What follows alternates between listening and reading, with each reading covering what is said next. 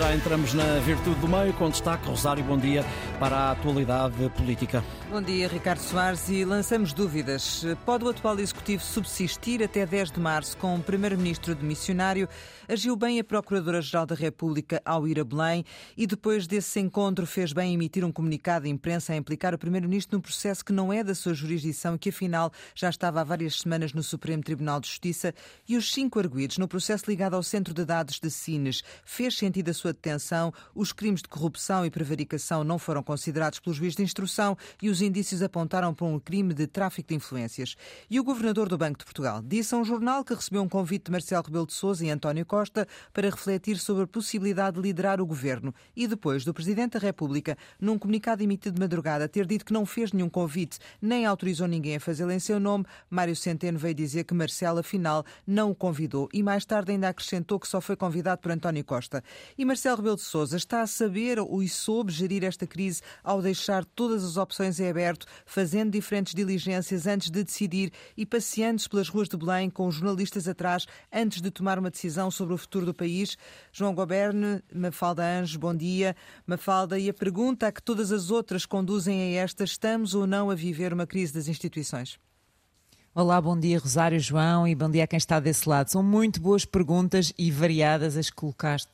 Uh, e eu, hoje há exercício público de preparação para risco sísmico, mas uma coisa é certa, ninguém estava preparado para sismos políticos desta magnitude. Eu acho, Rosário, que estamos a viver sim uma crise das instituições e que esta foi a semana mais devastadora da vida política portuguesa. Um, um terremoto, verdadeiramente, que levou tudo à sua frente e, sobretudo, levou a imagem das instituições democráticas eu acho que é preciso meter gelo nos pulsos. Nós não, não nos devemos apressar uh, nem condenar suspeitos por um lado, nem condenar a justiça. Mas a verdade é que houve surpresas muito grandes no comunicado que uh, conhecemos ontem do Tribunal Central da Instrução Criminal. Não validou os crimes mais graves e ao longo desta semana uh, revelou-se uma investigação com pontas soltas, com erros e confusões.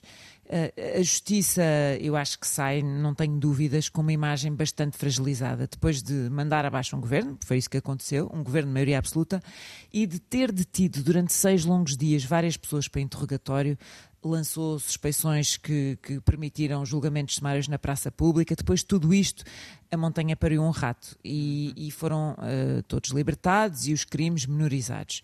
E eu acho que, para além da justiça, também saem mal uh, muitos protagonistas políticos, desde logo o governo em funções. Acho que ficaram evidentes práticas de governação que são arriscadas, uma gestão com demasiada informalidade, desresponsabilização. Ah, mas também saem mal os agentes da bolha político-mediática, Rosário. Eu acho que há demasiada eletricidade no ar, há demasiada precipitação, há demasiadas conclusões tremendistas, cabalísticas e tudo isto é sintoma desta polarização, desta superficialidade e deste imediatismo destes tempos. E tudo isto é triste, é grave e sim, tudo isto deixa moças. João Goberno, ah, estamos ou não a viver uma crise das instituições? Partilhas da opinião da Mafalda? Bom dia, Rosário. Bom dia, Mafalda. Bom dia a quem nos ouve. Não tenho a certeza que seja uma crise das instituições, agora parece-me uh, fácil concluir que um, haverá notoriamente uma crise de confiança dos portugueses nessas mesmas instituições. E digo isto porque elas, elas hão de sobreviver, melhor ou pior. Agora, num caso destes, o problema é que acho que ninguém sai bem na fotografia. Uh, sobre António Costa e o seu irritante otimismo, uh, que se transformou eventualmente num excesso de confiança, não só pelas pessoas de quem se rodeou, aparentemente, mas também pela sua capacidade de ir resolvendo os problemas todos. Aquilo que me parece é que o governo acabou por não saber lidar da melhor forma com uma maioria absoluta. Demasiados casos, uh, casos ou casinhos, pouco importa, empolados ou não, pouco importa. Uh, a determinada altura aquilo parecia cada tiro, cada melro. E depois o caso Galamba parece-me o, o, enfim, o paroxismo total uh, de algo que podia ter sido atalhado. Além disso, o governador do Banco de Portugal sai mal nesta história porque já há pelo menos duas versões e vamos ver se não há uma terceira. O Conselho de Estado foi decretado inútil porque votou num sentido e o Presidente decidiu noutra. E em relação ao Presidente, um, a ideia que me fica é que, num instante, Marcelo Rebelo de Sousa passou de presidente dos afetos a presidente dos efeitos especiais. Esta solução de 10 de março uh, com, com, com esta distância no tempo, não me parece que seja a melhor o que lhe permite, por outro lado, ao ex-comentador político ficar quase sozinho em palco, ou pelo menos com uma predominância que já não tinha nos bastidores. Para uma resposta mais resumida, Mafalda, 10 de março é muito tarde? Não me parece. Eu, eu, acho que poderia ter sido no final de fevereiro, mas eu concordei com a ideia de se, uh, obviamente, se convocarem eleições antecipadas, não haveria qualquer alternativa nem uh, de legitimidade política para não se fazer isso, e por outro lado, para se aprovar o Orçamento de Estado. Uh, fevereiro poderia ter sido um pouco mais cedo, mas também não será uma semana ou duas que fará a diferença numa campanha que será muito intensa.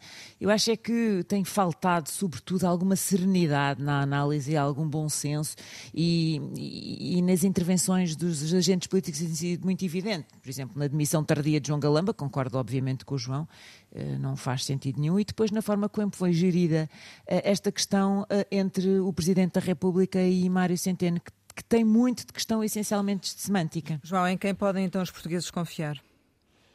Olha, Rosário, eu gostava de dizer que poderiam confiar no Ministério Público, mas também não me parece. Sobretudo porque se confunde o Ministério Público com o sistema judicial e o Ministério Público é, afinal, uma entidade instrumental ao serviço da justiça, mas não é a parte. Uh, da corrupção ativa e passiva e da prevaricação, uh, já deixámos de ouvir falar com prejuízo óbvio, por exemplo, do Presidente da Câmara de Sines, que sai de seis dias de detenção sem nenhuma acusação. Tráfico de influências, obtenção de vantagem indevida. Eu ontem ouvi uma coisa extraordinária, é que uma das vantagens indevidas recebidas concluir, foi, foi um almoço no valor de 27,5 euros. Parece-me um bocadinho curto para quem quer vantagens indevidas.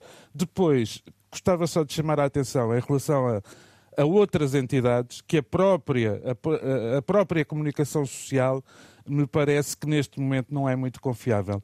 Eu ontem vi televisão entre as 9 e as 11 da, da noite uh, com oito comentadores de direita, dois independentes, três advogados, um professor universitário e dos dirigentes ou ex-dirigentes partidários havia oito de outros partidos e dois do PS. Quando se fala na apropriação dos média pelo aparelho de propaganda do Partido Socialista, houve alguém que se enganou. João Goberno, Falda Anjos, obrigada pela vossa participação em Virtude do Meio. Regressamos amanhã com João Goberno e Raquel Varela. Em podcast daqui a pouco.